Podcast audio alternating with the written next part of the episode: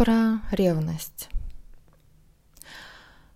В нашем мире очень многое, даже все нацелено на получение внимания. Причем любой ценой. А та же реклама, отношения между мужчиной и женщиной, в принципе отношения, тот же секс, школа, это все, все борьба за внимание. Ты замечал, как дети тянут внимание на себя и как они мастерски это делают. И внимание — это самое-самое ценное вообще, что может быть у Homo sapiens. И этим хочется обладать, и этим хочется делиться как каким-нибудь драгоценным сокровищем. Жажда обладать чьим-то вниманием единолично, она вполне естественна для человека до тех пор, пока она не начнет отнимать твой покой, выводить тебя из состояния баланса. Вот тогда вот это состояние люди называют ревностью. И все мы с детства запрограммированы ревновать. Ты помнишь, э, как нас учили в детстве? Моя мама, мой велосипед, моя игрушка, мой папа, моя страна, моя школа, мое, мое, мое. И так неосознанно мы становимся жертвами зависимого обладания.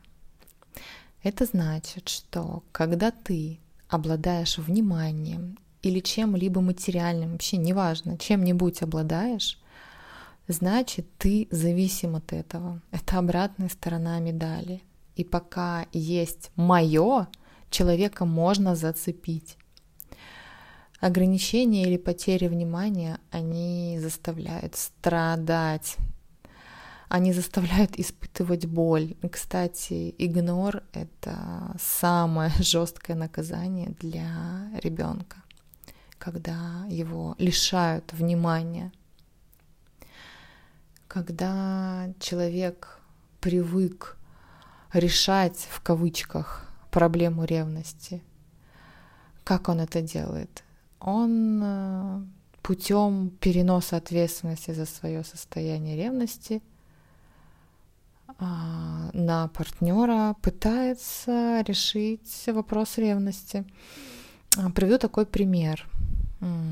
Валера хочет встретиться с друзьями. Да, у него встреча, давно не виделись. И ему нужно получить одобрение жены. От жены он получает такое.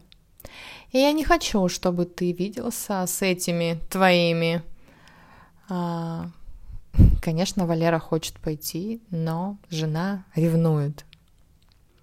Ее состояние ревности должен решить ее муж, ну это по ее мнению, а не она сама. Я ревную, поэтому ты сделай так, чтобы я не ревновала. Реши мой конфликт. Это то, что происходит в сознании жены разруливать конфликт ревности следует всегда двоим, а не в одностороннем порядке.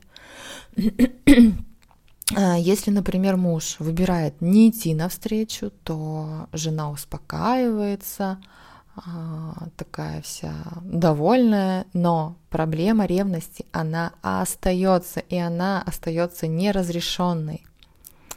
Если муж выбирает все-таки идти навстречу, несмотря на неодобрение жены, то он получает ее сопротивление. И тогда конфликт начинает что? Разруливаться. Тогда двое разруливают этот конфликт путем его эскалации. Конфликт разруливается тогда, когда один партнер не поведется на ограничения, а второй партнер научится принимать выборы, все выборы своего партнера, вкладывая, вкладывая свою энергию не в сомнение, а наоборот, в доверие. Это так просто сказать, но не всегда просто сделать, если бы было все так просто. Если тебя просят вести себя в соответствии с придуманными и установленными правилами, которые ограничивают твои взаимодействия с внешним миром, то ты, ты можешь согласиться или не согласиться с ними. А, допустим, если ты соглашаешься жить в рамках и ограничениях, то ты только усугубляешь эту ситуацию и не поможешь своему партнеру ее искоренить. А когда один из партнеров ставит ограничения для другого, он обеспечивает себе временный покой, и ему кажется, что ну вот классно, вот он этого не делает, поэтому мне хорошо. Но на самом деле он не решает конфликт, а наоборот его усугубляет, затягивая этот угол еще туже. Например, а, такой пример приведу. Если твой партнер говорит, я не хочу, чтобы ты общался или общалась с этим человеком. Я не хочу, чтобы ты обнимала или обнимал других людей. Обнимай только меня, танцуй только со мной. Не одевай это, смотри только на меня. Говори, я люблю только мне, мне, мне, мне, я, я, я. И единственное, чем ты реально можешь помочь своему партнеру, это не соглашаться на условия, ограничивающие твою личную жизнь. Что делать с ревностью? Чтобы научиться любить, нужно идти в любовь. Чтобы научиться ходить, нужно просто брать и ходить. Чтобы избавиться от ревности, нужно просто идти в нее. Но большинство людей, они идут на поводу у ревнующего партнера, оберегая в кавычках его от всяких там потрясений и нервов. Э, соответственно, усугубляя этот конфликт еще сильнее – проще подстроить другого человека под себя, чем самому эволюционировать. Ревность от подстройки, она не исчезает, она укореняется еще глубже. И это не вариант а, идти в подстройку. Когда ты действительно любишь, то твоя любовь не исчезнет, она не исчезнет, не станет меньше, даже если другой человек совершил преступление века или сделал другой выбор. Она никуда не денется. Ты любишь и все. А если ты зависим от того, что выбирает, что конкретно выбирает твой партнер, то у тебя проблема не с партнером, а со своей ценностью, со своей ценностью и взывание к партнеру, чтобы он сделал правильный в кавычках выбор, да, удобный для тебя, это уже не любовь. Это уже сложно назвать любовью. Это бартер. Ты мне, я тебе.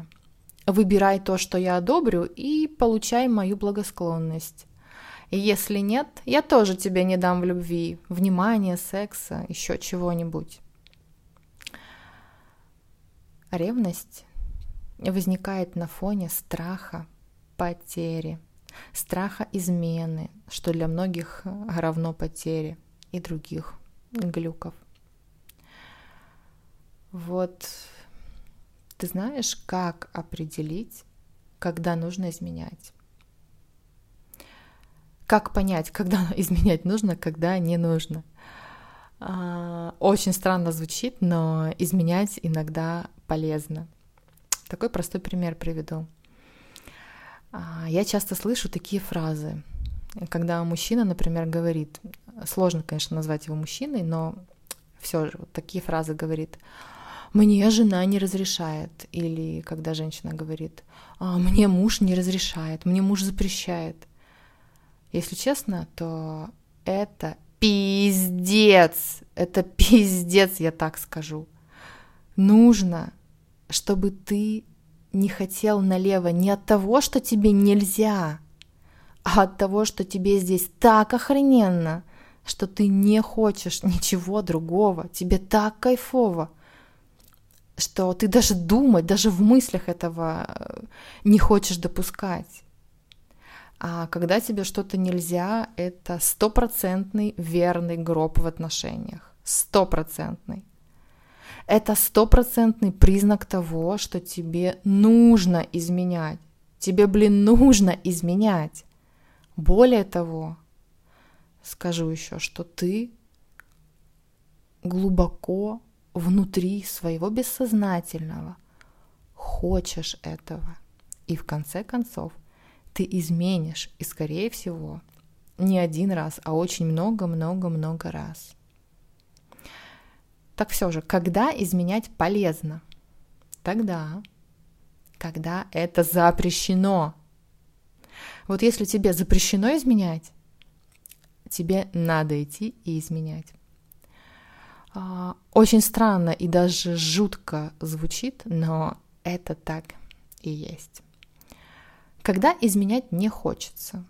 Вот когда не хочется изменять, вот поставят перед тобой там, не знаю, красавцев или красавиц, а ты понимаешь, нет, не хочу. Знаешь, когда? Тогда, когда тебе можно, а ты не хочешь. А не хочешь ты потому, что тебе всего хватает. Когда ты выбрал самого лучшего партнера для себя, и тебе так офигенно, что ты даже не смотришь на других. Более подробно об этом, почему люди изменяют, есть всего одна причина. О ней я рассказываю на мастер-классе «Бизнес и секс». Почему люди изменяют? Ну и как ты понимаешь, она связана с сексом.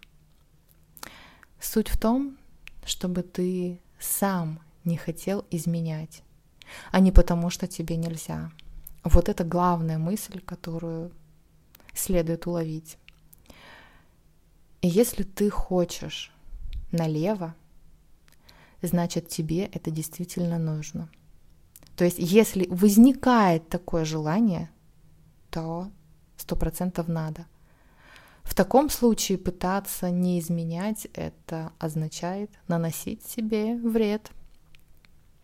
Вот, поэтому а, тебе может быть больно от того, что твой партнер делает неправильный, в кавычках, да, по твоему мнению, выбор.